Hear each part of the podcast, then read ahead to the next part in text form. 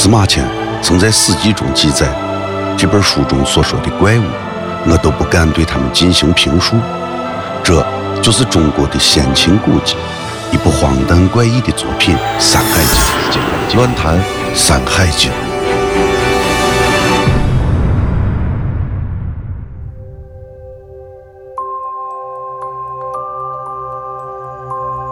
山海经》的中山经中有一则记载，是关于三足鳖的。文中说到，水中有很多三足鳖，长着岔开的尾巴，人吃了它的肉就能不患疑心病了。原文是这样描述的：其中多三足鳖，之尾食之无骨疾。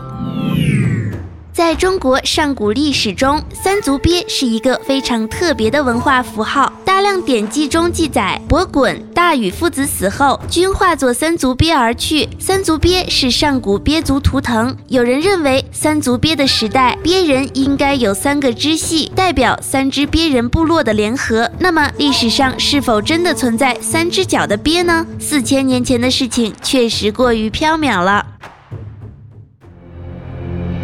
山海经》中展现了一个怪力乱神的世界，似幻似真，从古至今。